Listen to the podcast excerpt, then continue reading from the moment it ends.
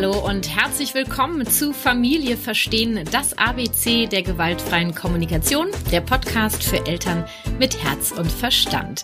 Ich bin Kathi Weber von der Kathi Weber Herzenssache, Beratung und Coaching für Eltern, Erzieher und Lehrer und ausgebildete Trainerin der gewaltfreien Kommunikation nach Dr. Marshall Rosenberg und ich möchte dir mit meinem Podcast Impulse für deinen Familienalltag geben.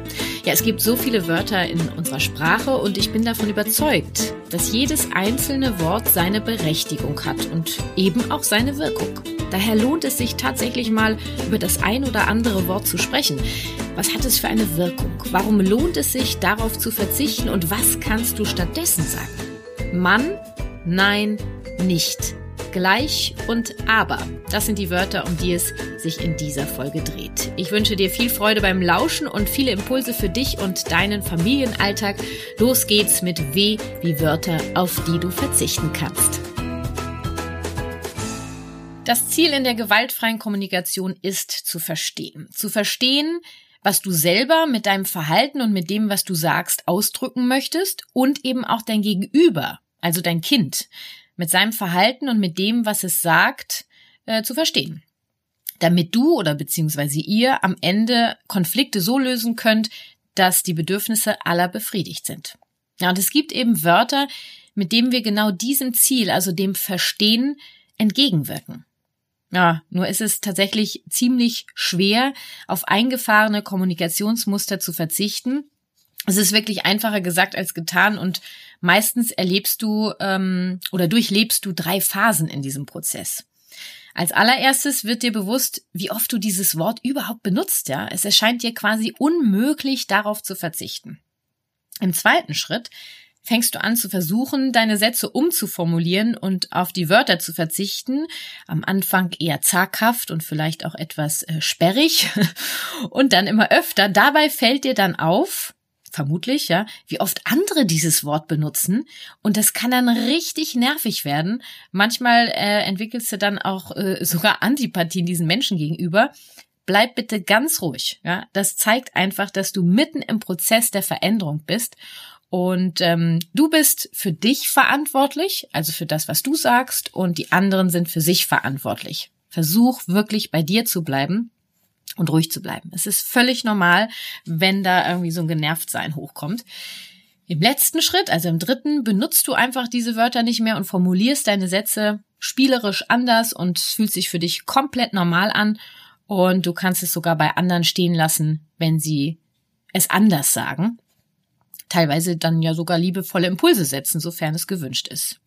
Dann hast du es geschafft, herzlichen Glückwunsch. Wie lange dieser Prozess bei jedem dauert, ist wirklich total unterschiedlich. Ich würde sagen, fang am besten gleich an und das Wichtigste, hab Freude daran. Ja, es geht in dieser Folge um die Wörter Mann, Nein, nicht, gleich und aber. Ich fange mit dem Wörtchen Mann an. Äh, ich meine, welche Mannsätze fallen dir da sofort ein? Äh, zum Beispiel, ja, der Klassiker, ne? das macht man nicht oder man haut nicht oder zum Beispiel, man spielt nicht mit dem Essen oder das sagt man nicht und so weiter und so weiter. Also es gibt wirklich eine ganze Latte von Mannsätzen. Ähm, nur die Frage ist ja, was sagen denn bitte solche Mannsätze aus? Ja? Im Prinzip sind es so eine Art moralische Grundsätze. Also etwas, was für alle gilt.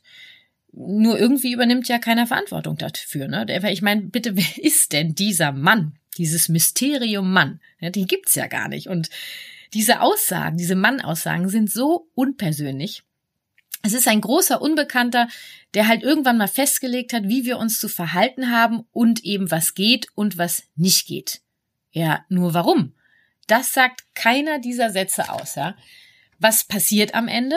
Es könnte sein, dass das Interesse des Kindes geweckt wird, mal herauszufinden, wer sich überhaupt hinter diesem Mann versteckt, ja. Nur wie kann ich das herausfinden? Indem ich einfach immer, immer, immer wieder etwas tue, was der mysteriöse Mann gar nicht mag. Ja, dann zeigt er sich vielleicht eines Tages und äh, ich könnte herausfinden, was dann passiert. Oder dem Kind fehlt einfach komplett der persönliche Bezug. Ja, es ist ja von Grund auf daran interessiert, am Wohle der Gemeinschaft, also am Wohle der Familie beizutragen. Das ist ein Grundsatz der GfK. Doch in keinem dieser Sätze geht es um das Wohl irgendeines Menschen, Weil in den Sätzen steht ja nichts von Gefühlen oder Bedürfnissen. Am Ende sagt da jemand einfach, das macht man nicht, also das ist falsch, was du gerade gemacht hast.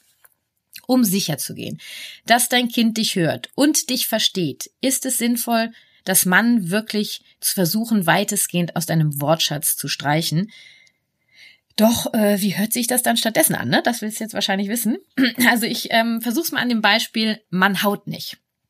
Also du sagst hier, äh, äh, man haut nicht. Dann kannst du erstmal beschreiben, was du gesehen hast. Du hast deinen Bruder gerade gehauen. Und dann fragst du, wie sich das Kind fühlt. Bist du sauer? Und dann erfragst du das Bedürfnis, weil du alleine spielen möchtest? Oder du kannst zum Beispiel, also es ist ja je nach Situation unterschiedlich, ne? Du hast gerade deinen Bruder gehauen. Bist du genervt, weil du das Spielzeug zuerst hattest und gefragt werden möchtest? Bei kleineren Kindern würde ich ähm, würde ich Stopp sagen. Also wenn das Kind gerade jemanden gehauen hat, zum Beispiel den Bruder, ja Stopp und dann auch mit dieser Handbewegung Stopp. Gehauen wird nicht. Also wirklich auch mit einem bestimmten Tonfall. Du stellst das überhaupt nicht in Frage. Stopp, gehauen wird nicht. Du möchtest wahrscheinlich alleine sein, oder? Oder Stopp, gehauen wird nicht. Du möchtest wahrscheinlich, dass dein Bruder mit dir spielt, oder? Komm, dann fragen wir ihn. Ähm, dann gibt's noch das Beispiel, mit dem Essen spielt man nicht. Hier ist es wirklich erstmal wichtig, dass du dich selber fragst, warum dich das gerade stört, was dein Kind da macht. Also bei mir ist es zum Beispiel so, ähm, dass ich das für mich total okay finde, wenn meine Kinder mit dem Brot im Wasser rühren oder die Nudel auf den Finger stecken oder das Wasser ähm, vom Becher in eine Müslischüssel schütten, wo noch Müsli drin ist. Ähm, weil mir ist einfach wichtig, dass meine äh, Kinder ihr Essen entdecken und wirklich eine Freude am Essen haben dann kannst du ja auch schon mal dieses äh, Gefühl von gesehen werden befriedigen, weil darum geht's ja oft bei Kindern. Ah, guck mal, du steckst gerade dein Brot in dein Wasserglas. Das ist wahrscheinlich total spannend, ne? Was passiert denn da? Ähm, weil ähm, das ist für mich so, als ob das Kind einen Forscherdrang befriedigt oder dieses, es ist ein wissenschaftliches Experiment, so sehe ich das. Ähm, wenn ich das bereits mit einem Misswillen beobachte, dann äh, folgt wahrscheinlich eine weitere Aktion des Kindes, denn das Kind will ja, dass du reagierst. Es möchte gesehen werden. Ähm, ja, und irgendwann fliegt dann halt gerne auch mal eine Nudel über den Tisch und landet an der Wand oder irgendwo, am besten noch mit Tomatensauce.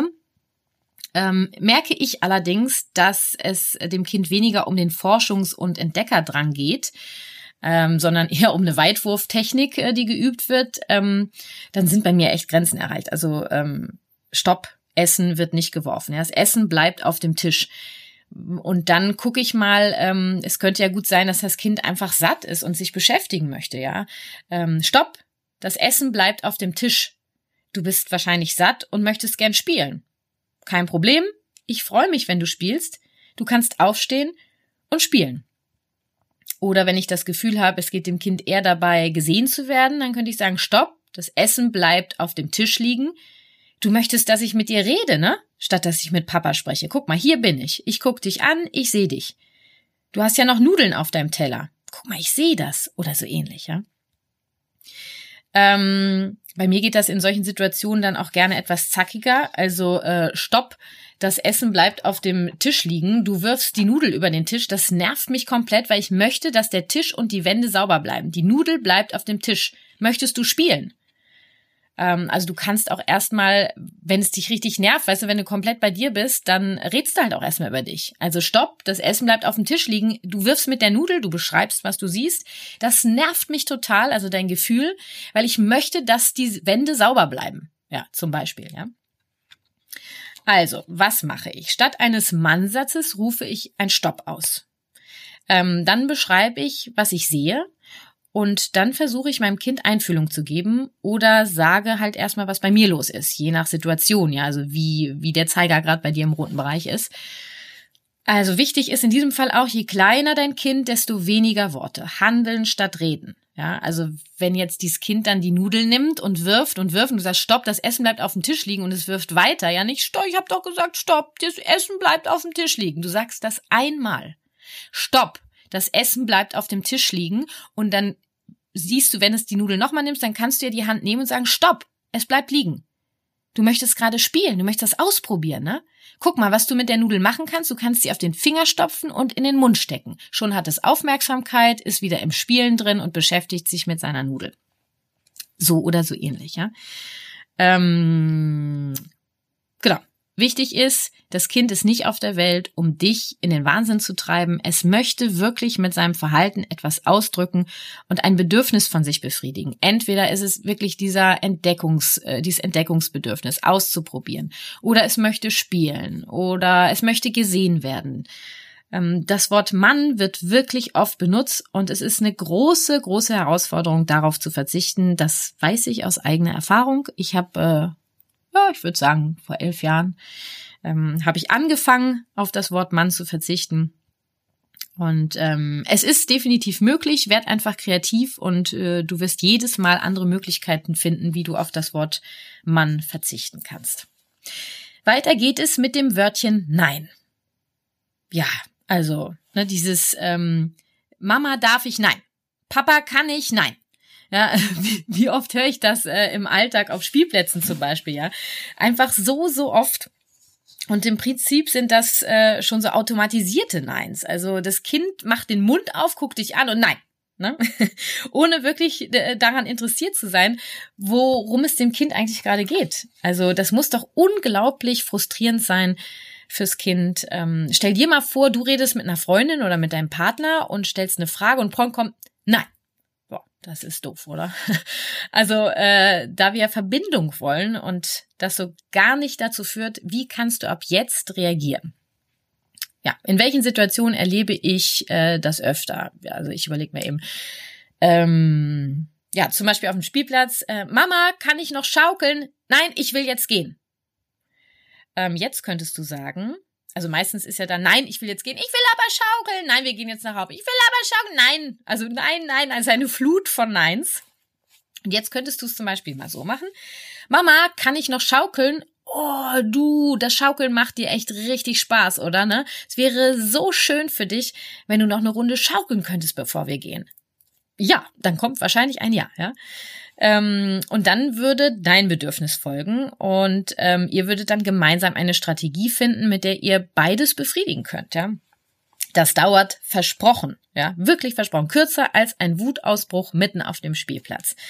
Also es wäre jetzt zum Beispiel dann, äh, Mama, kann ich noch schaukeln? Ah, du schaukelst so gerne. Es macht dir richtig Spaß, ne? Es wäre so schön für dich, wenn du noch eine Runde schaukeln könntest, bevor wir gehen.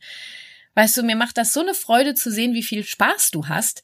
Gleichzeitig möchte ich nach Hause, um in Ruhe das Abendessen vorzubereiten.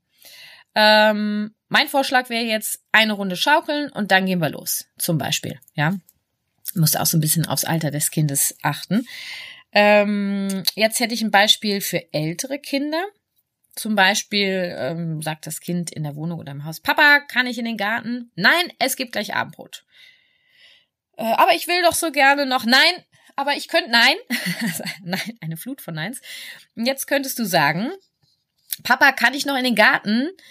Ach, du möchtest wahrscheinlich noch ein bisschen in der Hängematte chillen, ne? Ah, weil du ein bisschen Zeit für dich haben möchtest, ne? Ach, weißt du, ich freue mich, wenn du dich um dich kümmerst. Gleichzeitig bereite ich gerade das Abendbrot vor und mir ist wichtig, dass wir alle zusammen essen. Bist du bereit, in fünf Minuten zum Essen zu kommen? Also in der Regel kommt da, na klar, oder so, ja. Wenn dir natürlich wichtig ist, dass das Kind beim Abendbrot machen hilft, wäre es eine andere Situation. Auch das kannst du kommunizieren und auch da werdet ihr einen Weg finden. Ähm, kann ich noch? Nein. Möch, also, Entschuldigung, ich wollte jetzt eigentlich gerade darauf hinweisen, was du stattdessen sagen kannst. Also, wenn das Kind sagt, kann ich noch und es kommt ein Nein, könntest du stattdessen fragen, möchtest du mich gerade um etwas bitten, also um das, was es sein kann, ja. Möglich sind zum Beispiel auch, ähm, du kannst sagen, habe ich gerade verstanden oder habe ich gerade richtig verstanden, dass du das und das brauchst oder das und das machen möchtest. Du kannst sagen, brauchst du gerade noch eine Runde schaukeln? Brauchst du gerade noch einen Moment mit deiner Eisenbahn? Ja, oder ähnliche Sätze. Ne?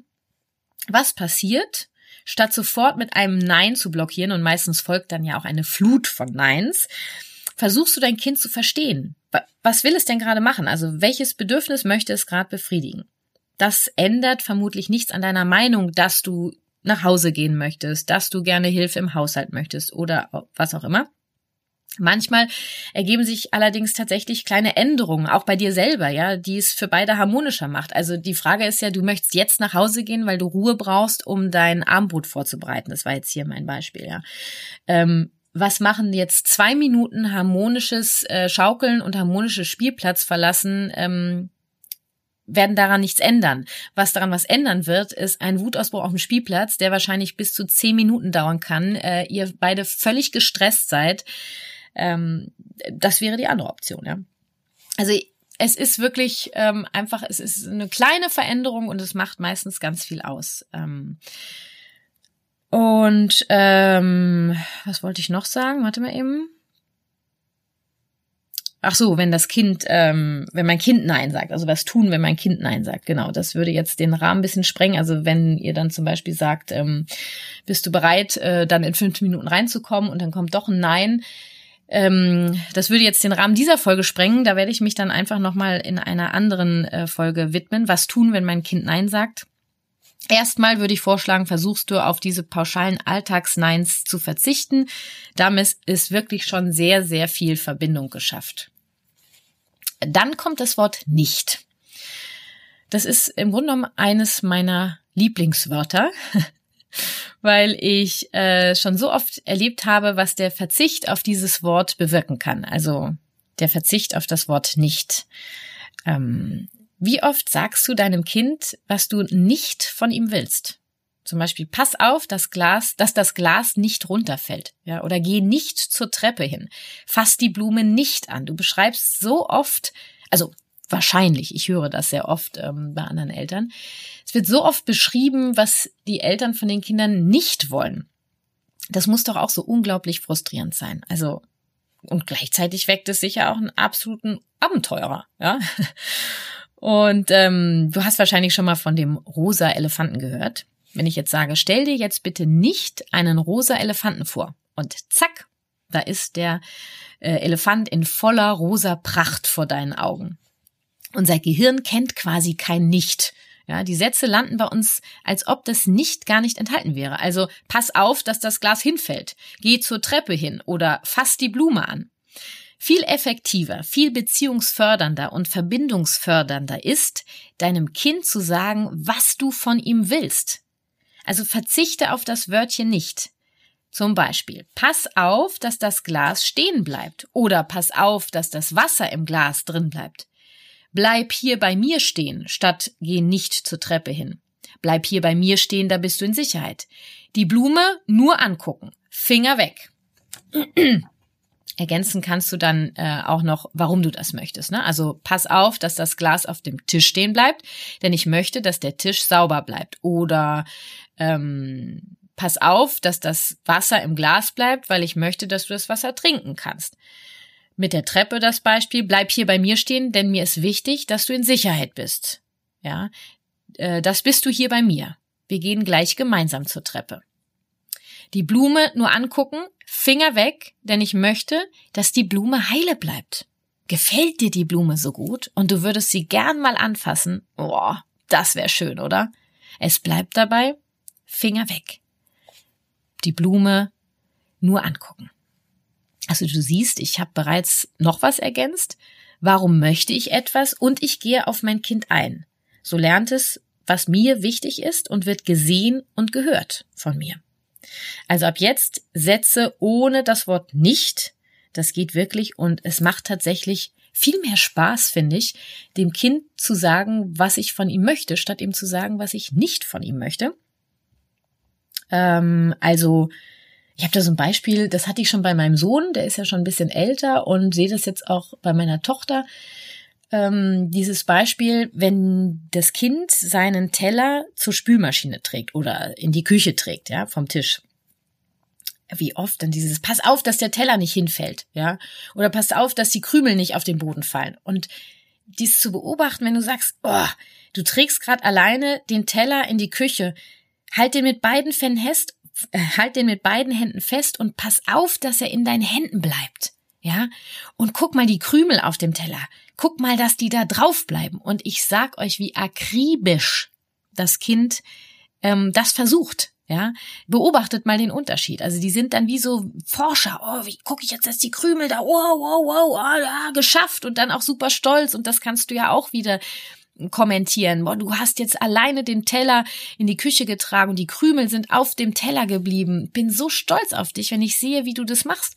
Und weißt du was? Wenn die Teller auf dem, wenn die Krümel auf dem Teller bleiben, dann bleibt der Boden sauber. Das gefällt mir. Ja, so oder so ähnlich. Dann gibt es noch das Wort gleich. Ja, ich komme gleich. Ja, gleich machen wir das. Aber erst, ja, gleich, ja, ja, gleich. Es ist so unfassbar ungenau. Wann ist denn gleich? Ja, sei einfach ganz klar in deiner Aussage und ähm, sei dir sicher, dass bei deinem Kind ankommt, dass du es gehört hast, dass du interessiert bist. Äh, statt zu sagen, ja, ich komme gleich. Ah, du möchtest, dass ich gucken komme. Ich komme sehr, sehr gerne, nachdem ich die Wäsche fertig aufgehängt habe. Das dauert noch fünf Minuten. Danach komme ich sofort zu dir. Fünf Minuten. Kinder haben äh, kein Zeitgefühl bis zum gewissen Alter. Ähm, sag es trotzdem, äh, so lernen sie ja auch ein Gefühl dafür zu bekommen. Ähm, oh, du möchtest, dass wir auf den Spielplatz gehen. Du, da gehen wir auch hin. Ja, nachdem wir uns alle angezogen haben. Hier, deine Schuhe. Also im Prinzip ist es ganz einfach. Ne? Je präziser, desto höher ist die Wahrscheinlichkeit, dass dein Kind sich ernst genommen fühlt. Ja, und auf das letzte Wort dieser Folge möchte ich nur ganz kurz eingehen, ähm, denn das habe ich bereits am Ende der ersten Folge erläutert. Also das war die Folge A wie anziehen. Da gibt's am Ende der Folge nochmal das Wörtchen aber. Kannst du gerne reinhören, wenn du es äh, genauer hören möchtest. Ansonsten hier ähm, einen kurzen Einblick. Ähm, aber ist im Prinzip ein Verbindungskiller. Ja. Statt aber ähm, würde ich gleichzeitig benutzen. Du möchtest das und gleichzeitig möchte ich das. Also zu sagen, ich verstehe ja, dass du noch schaukeln willst, aber ich brauche eine Pause. Kannst du sagen, ich verstehe, dass du noch schaukeln möchtest. Gleichzeitig brauche ich gerade mal eine Pause. Ja. Also mehr dazu gibt's wie gesagt, in meiner ersten Podcast-Folge. Hör gerne rein. Und ähm, ja, Jetzt wünsche ich dir ganz viel Freude beim Ausprobieren. Merken Mann, nein, nicht, gleich und aber streichst du, wenn du magst, ab sofort aus deinem Wortschatz und du wirst die Verbindung zu deinem Kind wirklich intensivieren. Das kann ich dir versprechen. Viel Spaß!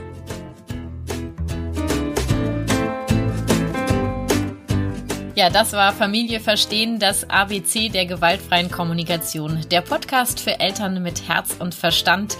Ich wünsche mir, dass du Impulse für dich und deinen Familienalltag mitnehmen konntest und ab jetzt auf das ein oder andere Wörtchen verzichten kannst. Auf jeden Fall wünsche ich dir Geduld und Freude dabei. Alle Infos zu meiner Elternberatung, ob in Berlin oder am Telefon und meinen GFK-Workshops für Eltern und Links zu GFK-Angeboten in deiner Stadt findest du in meinen Shownotes und bei meiner Vision, so viele Eltern wie möglich von der GFK zu begeistern, kannst du mir helfen. Zum Beispiel, indem du dir ein paar Minuten Zeit nimmst und mir bei iTunes eine Rezension schreibst und meinen Podcast weiterempfehlst und bewertest. Ich danke dir auf jeden Fall jetzt schon sehr für deinen Support. Wir hören uns am 24. Juni mit einer neuen Folge wieder. Wenn du magst, ich freue mich auf jeden Fall auf dich. Ganz liebe Grüße, deine Katja.